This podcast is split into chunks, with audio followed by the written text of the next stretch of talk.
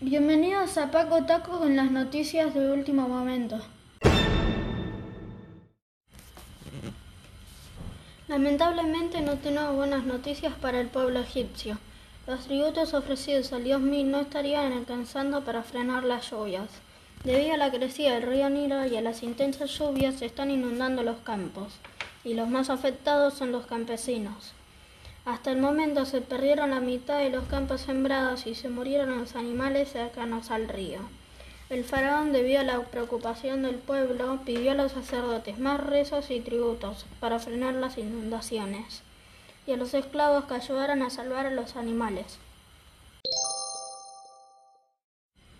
Esto ha sido todo por hoy. Esperemos que frenen las lluvias y estas son las noticias del día.